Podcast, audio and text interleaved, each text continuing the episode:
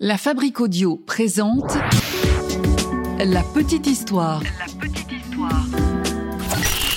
www.lafabriqueaudio.com Aujourd'hui, on découvre la vie d'une femme au destin exceptionnel, connue pour avoir ordonné la fermeture des maisons closes en France, mais qui avant ça avait eu mille vies.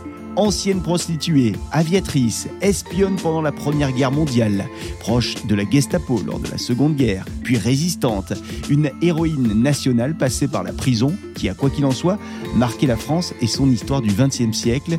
Aujourd'hui, on fait la connaissance de Marthe Richard, dite Marthe Richer, surnommée également la veuve joyeuse ou bien encore la veuve qui clôt. Ah ouais. hmm. Quelle histoire ça aussi. Salut tout le monde, je suis Florent Mounier, c'est Sébastien Girard qui a mixé cet épisode de La Petite Histoire, un podcast produit par la Fabrique Audio. Et n'oubliez pas de vous abonner à nos petites histoires sur les plateformes de podcast euh, ou bien sur YouTube pour être au courant de chaque sortie d'épisode. Aujourd'hui, on reste donc en France avec Marthe. Marthe qui est née en Meurthe-et-Moselle. Nous sommes le 15 avril 1889 et Marthe naît dans une famille modeste. Son nom de jeune fille, comme on dit, c'est Marthe Bettenfeld. Marthe a un frère ainsi qu'une sœur. Et d'ailleurs très tôt, on lui dit qu'elle fera le même boulot que sa sœur aînée, c'est-à-dire qu'elle sera couturière. Oui, c'est pas très original à l'époque. Alors Marthe, elle n'est pas super heureuse, et donc son enfance, ou plutôt son adolescence, sont marquées par de nombreuses fugues. Elle fuit souvent le foyer familial, mais la police finit toujours par la retrouver et la ramener à la maison. Alors elle fugue à 14 ans, elle fugue à 15 ans, elle fugue également à 16 ans au moment où elle habite dans la ville de Nancy. Nancy, c'est là-bas qu'elle tombe amoureuse d'un Italien. Le gars est plutôt beau, il roule des mécaniques, il sait causer, en plus c'est un artiste, un sculpteur, à la classe. Enfin, sculpteur, rien du tout. Le gars c'est en fait un gros mytho, et surtout il est proxénète. Mais Marthe, elle est amoureuse, donc, puisque l'amour rend aveugle, eh ben, elle se prend euh, le soleil dans les yeux et le gars en profite pour la mettre sur le trottoir. Marthe, elle a 16 ans à l'époque et elle vient de passer d'un avenir de couturière à un avenir de prostituée. Alors son proxénète de mec, il la met d'abord sur les trottoirs, puis dans les bordels à soldats de Nancy. Et ce qui au début était censé ne durer qu'une petite période, se met finalement à durer et à durer et à durer sans jamais s'arrêter. Et tous les jours, Marthe, elle enchaîne les passes. Puis un jour, elle tombe malade, et c'est la syphilis. Alors quelque part, on peut dire que la syphilis l'a sauvée puisque Marthe, euh, elle est virée du bordel dans lequel elle bosse à cause de cette maladie. Ah, Ici, on ne veut pas de gens malades, encore moins des gens qui ont la syphilis, hein, ça fait mauvais genre. Alors Marthe, elle se barre, et direction la capitale. Elle quitte sa région natale pour aller donc tenter le coup à Paname. Et très vite, eh ben, elle retrouve là-bas un emploi. Et cette fois, c'est dans ce qu'on appelle un établissement de bain. Enfin, ça a ce nom-là, mais ça reste en fait une maison close. Un peu plus classe, certes, mais maison close quand même. En tout cas, c'est là qu'elle rencontre son premier mari. Lui, c'est Henry Richer. Henry Richer, que je vous le présente, c'est un riche industriel, un gars qui a du pognon donc, un bourgeois. Il est mandataire aux Halles de Paris. Et donc ce riche industriel, il l'épouse. Fini pour elle donc la prostitution. Marthe va devenir une bourgeoise, tout ce qu'il y a de plus respectable, une bourgeoise de la belle époque. Elle a à ce moment-là une belle vie, hein. elle loge avec son mari dans un hôtel particulier de l'Odéon, et puis son mari, la chouchoute, il lui promet monts et merveilles et il tient parole. Euh, Puisqu'un jour, Marthe lui dit qu'elle aimerait avoir son propre petit avion, alors en fait elle a déjà piloté, hein. elle a même eu quelques années plus tôt son, son brevet de pilote, Euh, c'était en 1913, au passage elle était devenue la sixième française à obtenir ce diplôme, et donc Henri, il décide que cette idée est plutôt bonne, cette idée euh, d'avion à piloter, et donc il lui achète son petit avion. Et la presse locale euh, parle alors de cette femme pilote et la surnomme l'Alouette. Et c'est, euh, vous le verrez, euh, un surnom qui va la suivre. Mais cette passion pour le pilotage va presque coûter la vie à Marthe.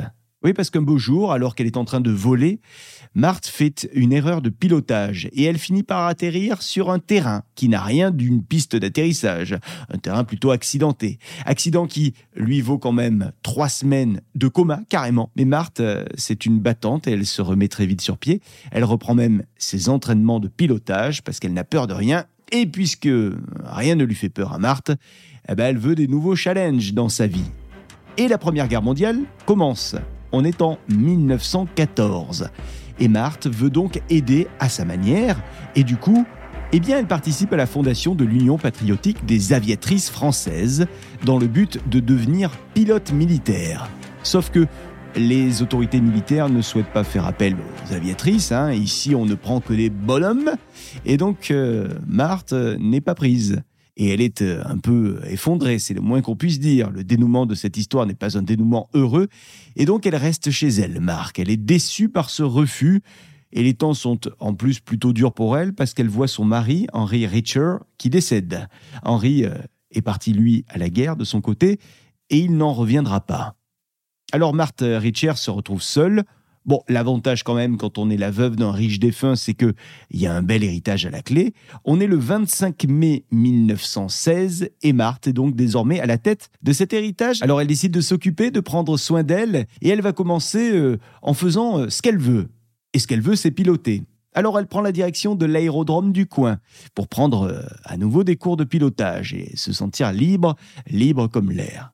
Et c'est là-bas qu'elle rencontre son nouvel amant, un amant qui va la faire voler aux portes de l'espionnage. Lui, c'est un russe, Joseph Davrichewi, un homme russe qui a une certaine assurance en lui, un homme qui en jette plutôt, euh, un homme qui finit par euh, lui confier qu'il fait partie des renseignements généraux pour la France. La guerre est bel et bien là dans toute l'Europe et euh, Joseph travaille d'arrache-pied pour obtenir un maximum d'informations de l'ennemi allemand. Et si Joseph a été attiré par Marthe, c'est sans doute pour sa beauté, pour son intelligence, pour sa démarche, pour son humour, ok, mais c'est peut-être aussi que le Joseph, il a été attiré par ce potentiel d'espionne qu'il a su euh, percevoir chez Marthe. Et il a bien senti que sa maîtresse possédait toutes les qualités requises pour euh, soutirer éventuellement des renseignements euh, à l'ennemi allemand. Joseph propose donc à la femme avec laquelle il partage son lit d'intégrer le service de centralisation des renseignements. Et Marthe, Marthe l'intrépide, accepte sans même trop y réfléchir. Elle sait que ce job-là est fait pour elle, c'est une nouvelle aventure. Ainsi donc, Marthe devient, selon ses dires, espionne sous les ordres du capitaine Georges Ladoux, qui est le chef du service de contre-espionnage, le SCR, service de centralisation des renseignements. Et alors pour ces missions, il faut que notre espionne ait un nom de code, bien sûr. Alors elle propose qu'on l'appelle l'Alouette, le surnom qui lui a été donné, rappelez-vous, quelques années plus tôt par la presse, pour ses talents d'aviatrice. Et Ladou semble ravie de ce nom d'espionne. Allez, c'est validé, elle se fera donc appeler l'Alouette et c'est parti pour les premières missions de l'Alouette. Et très rapidement, l'Alouette euh, part pour l'Espagne en tant qu'espionne. Une espionne plus ou moins officielle. Je dis plus ou moins parce que elle n'a jamais été reconnue par l'État dans cette mission. Et d'ailleurs, certains ont largement remis en question la participation de Marthe dans l'espionnage français. Toujours est-il qu'au moment où elle part en Espagne, la mission qu'on lui attribue est claire. Marthe va devoir obtenir des informations de la part de l'attaché naval de l'ambassade allemande qui est à Madrid, un certain Hans von Kron. Alors comment va-t-elle faire pour euh, obtenir les infos dont elle a besoin? Eh bien elle va devenir la maîtresse de ce Hans von Kron. Alors c'est sûr, ça fait un peu film de James Bond tout ça, mais c'est comme ça que Marthe dit avoir commencé sa carrière d'espionne. Marthe raconte même plus tard qu'elle euh, a été une agent double. Et d'ailleurs, Marthe a raconté beaucoup, beaucoup, beaucoup de choses, si bien qu'on lui a souvent rétorqué qu'elle était une menteuse, une affabulatrice, qu'elle réarrangeait sa vie pour se mettre en avant. Et l'un de ceux à avoir dit ça, eh ben c'est justement cet ancien compagnon, également espion, le russe Joseph Davrichewi. En 1947, Joseph a donné une interview au magazine France Dimanche, interview dans laquelle il annonce que Marthe est en fait une affabulatrice. Je cite Marthe Richard est une imposteuse. Ce n'est ni une héroïne nationale, ni une espionne de grande classe. Fin des guillemets.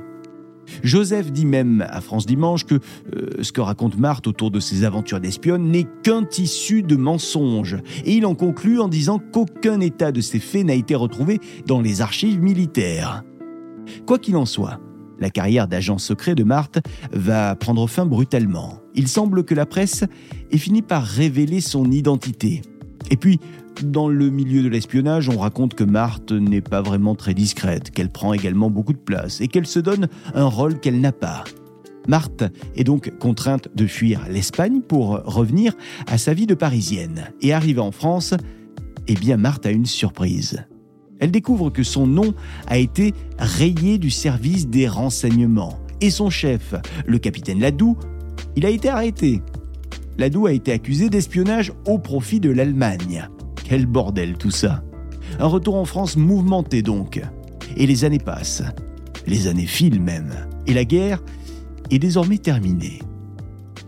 Marthe a donc passé ces dernières années à raconter à qui voulait bien entendre ses exploits d'espionne. Faut dire que Marthe sait se raconter. Et quand Marthe prend la parole, elle est un peu magnétique. L'audience qui est là finit toujours par être subjuguée par ce personnage haut en couleur. Nous sommes le 15 avril 1926, date à laquelle Marthe se marie avec un nouvel homme. Un homme qu'elle a rencontré euh, récemment, c'est Thomas Crampton. Il est le directeur financier de la fondation Rockefeller. Mais ne vous attachez pas trop au bonhomme parce que leur union ne va pas durer longtemps. Euh, monsieur meurt deux ans après leur mariage, en 1928. Mais monsieur avait pris ses dispositions pour que son épouse reçoive une rente euh, si jamais il décédait. Une rente donc de la part de la fondation Rockefeller. Donc voyons le verre à moitié plein, ça fait une nouvelle rente pour Marthe, qui a désormais une vie de grande bourgeoise, et elle compte bien en profiter à fond. Elle dépense sans compter, on la voit dans tous les salons parisiens. Et désormais, elle passe ses soirées dans les boîtes à la mode. Et d'ailleurs, Marthe semble tellement heureuse de cette nouvelle vie qu'on finit par lui donner le surnom de Veuve Joyeuse.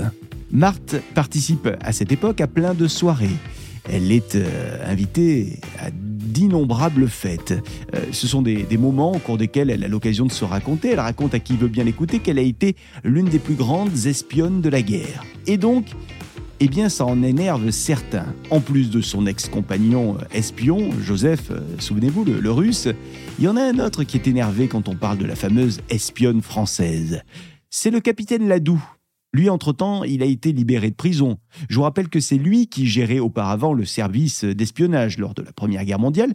Et lui, il ne pense pas du tout que Marthe a joué le grand rôle dans l'histoire de l'espionnage français qu'elle se donne. Il va même plus loin. En 1930, il publie ses mémoires. Et dans ses mémoires, il y a tout un volume sur Marthe Richer. Un volume dans lequel il parle de cette espionne qui n'en est pas vraiment une à ses yeux. Alors vous avez bien compris que Marthe n'est pas femme à se laisser marcher sur les pieds, elle a du caractère et elle ne digère pas du tout ce qu'elle vient de lire de la plume du capitaine Ladoux. Elle va donc décider à son tour d'écrire ses propres mémoires et ça va s'appeler Ma vie d'espionne au service de la France. Marthe ne supporte pas qu'un homme puisse parler à sa place et raconter sa propre vie. C'est sa vie et c'est à elle d'en parler. Et c'est donc chose faite avec ce livre qui sort et dont la presse parle, euh, plutôt en bien d'ailleurs, euh, et le bouquin de Marthe finit par rencontrer un succès inattendu, un succès énorme, et ça marche tellement fort qu'il est adapté, ce bouquin, au cinéma plus tard, sous le titre de Marthe Richard au service de la France. Marthe est donc passée du rang d'affabulatrice au rang d'héroïne nationale. Et c'est un moment assez merveilleux dans la vie de Marthe, euh, puisqu'elle est invitée à donner des conférences dans toute la France. Elle voyage beaucoup. Et puis Marthe n'en a pas fini avec toute cette histoire, elle veut qu'on lui rende son honneur, alors elle écume tous les cabinets ministériels pour faire valoir son rôle d'espionne pendant la Première Guerre mondiale. Et ça tombe bien, puisque son nouveau compagnon, le chef du gouvernement, Édouard Herriot, euh, finit par céder et par lui octroyer la Légion d'honneur. Nous sommes le 17 janvier 1933 et elle reçoit la mention Service signalé rendu aux intérêts français. Bon, on aurait pu croire que l'histoire de Marthe l'espionne euh, allait s'arrêter là, mais pas du tout. La Seconde Guerre mondiale arrive et Marthe reprend du service. En tout cas, c'est ce qu'elle va raconter dans de nouveaux mémoires ensuite. Elle veut à nouveau jouer un rôle pour la France, Marthe. Alors elle demande à être intégrée pendant la, la Deuxième Guerre aux forces françaises de l'intérieur, les forces françaises de l'intérieur, qui est un service de renseignement qui joue un rôle primordial lors de cette nouvelle guerre et qui d'ailleurs a permis euh, de donner des infos aux Alliés pour le débarquement de juin 1944. Bon, quoi qu'il en soit, certains diront que Marthe a attendu le dernier moment de la guerre pour intégrer ce service et que son passage aux forces françaises de l'intérieur n'a été qu'un passage éclair. Et donc une nouvelle fois, on l'accuse de faire de sa vie une fiction et de s'arranger avec la réalité. Et puis Marthe est également accusée d'avoir flirté avec la Gestapo pendant cette deuxième guerre et d'avoir été une proche de François Spirito, un mafieux marseillais collabo. Alors il y a quand même des chercheurs qui ont mené des investigations et qui ont pu prouver que Marthe avait bel et bien hébergé chez elle des aviateurs américains. La vie de Marthe réserve encore de nombreuses histoires, ouais c'est loin d'être fini. En 1945, Marthe débute une carrière de femme politique. Puisque la guerre est terminée, elle a désormais le temps de devenir conseillère municipale à Paris, dans le 4e arrondissement. Et sa première action va être de s'attaquer à un sujet qu'elle connaît bien, la prostitution et les maisons closes. À ce moment-là, on dénombre environ 1500 maisons closes en France. Et Marthe entame donc un nouveau combat, celui de fermer ces maisons closes, en tout cas celle de Paris pour commencer. Alors, beaucoup ont intérêt à ce que Marthe ne parvienne pas à ses fins, et donc beaucoup lui mettent des bâtons dans les roues et lui font subir des pressions. Son passé d'ailleurs de prostituée finit par être révélé au grand jour pour la discréditer. Mais en 1945, Marthe arrive quand même à faire voter ce dont elle a rêvé si longtemps, euh, c'est-à-dire le fait d'imposer la fermeture définitive des maisons closes dans la région parisienne. Et le préfet de police de l'époque fait donc fermer sans préavis les maisons du département de la Seine, ce qui encourage Marthe Richard à aller plus loin et à tenter de généraliser à toute la France sa proposition de mesure. Une loi est ainsi votée le 13 avril 1946 à la Chambre des députés. Et la fermeture des maisons closes est appliquée à partir du 6 novembre 1946. Et c'est ce combat qui a valu à Marthe un nouveau surnom, le surnom de la veuve qui clôt. Écrivez ça avec le verbe clore en référence à la fameuse marque de champagne Veuve Clicquot. Alors pendant ce temps, certains continuent toujours à remettre en question le passé de cette femme politique désormais, et notamment son passé en tant que héroïne de la nation car bien que mentionnée sur des documents officiels, ces hauts faits de résistance dont elle parle comportent un grand nombre de contradictions troublantes et ont toujours été accueillis avec pas mal de scepticisme. Elle a même été accusée par l'inspecteur de la Sûreté nationale, Jacques Delarue, d'organisation de malfaiteurs, de vol de bijoux et de recel pendant l'occupation, puis de la fabrication de faux certificats de naissance. Et Marthe a même fait un court séjour en prison à la Petite Roquette avant de bénéficier d'un non-lieu en 1955. Après sa sortie de prison, Marthe a hum, continué à donner des conférences. Elle a également écrit euh, à nouveau des livres, des mémoires, et on l'a même vue en février 1971 à la télévision en tant qu'invitée au dossier de l'écran. Voilà donc pour cette petite histoire de celle qui a vécu, comme les chats, cette vie, au moins, en tout cas c'est ce qu'elle a toujours raconté, avec tout d'abord une vie de prostituée, d'aviatrice, de bourgeoise, d'espionne, d'écrivaine, de femme politique. Alors qui était vraiment Marthe Richard? Bah, difficile d'être catégorique sur la question. Les historiens en savent certainement beaucoup plus. En tout cas, ce qui est certain, c'est que Marthe Richard a tout fait pour rendre sa vie palpitante, que ce soit en la racontant ou en la vivant. Et c'est ce qui nous plaît à nous dans la petite histoire. Et Marthe aura vécu longtemps puisqu'elle est décédée le 9 février 1982 à l'âge de 92 ans et elle a été incinérée au crématorium du cimetière du Père-Lachaise. Merci euh, d'avoir écouté la petite histoire de cette espionne aux mille vies, Marthe. Si vous l'avez aimé, cette petite histoire, n'hésitez pas à la partager sur les réseaux sociaux. On a besoin de vous. Et puis, allez nous mettre également une note, un commentaire, pourquoi pas, sur Spotify, Apple Podcast et sur la chaîne YouTube de la petite histoire. Et nous, on se retrouve la semaine prochaine avec une nouvelle petite histoire. La Fabrique Audio présente La petite histoire. Vous souhaitez devenir sponsor de ce podcast? Contact at lafabriquaudio.com. Avant de se quitter, je vous rappelle que euh, vous pouvez euh, faire appel à nos services, les services de la Fabrique Audio, euh, via un petit mail, contact@lafabriqueaudio.com, la fabrique avec un K. On crée des contenus audio, des podcasts et des web radios pour les services, les marques ou bien encore les collectivités. À très vite, contact@lafabriqueaudio.com.